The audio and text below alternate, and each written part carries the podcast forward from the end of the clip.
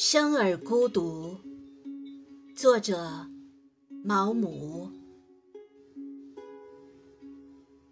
我们每个人生活在世界上都是孤独的，每个人都被囚禁在一座铁塔里，只能靠一些符号同别人传达自己的思想，而这些符号并没有共同的价值，因此。他们的意义是模糊的、不确定的。我们非常可怜的想把自己心中的财富传送给别人，但是他们并没有接受这些财富的能力。因此，我们只能孤独的行走。尽管身体相互依傍，却并不在一起。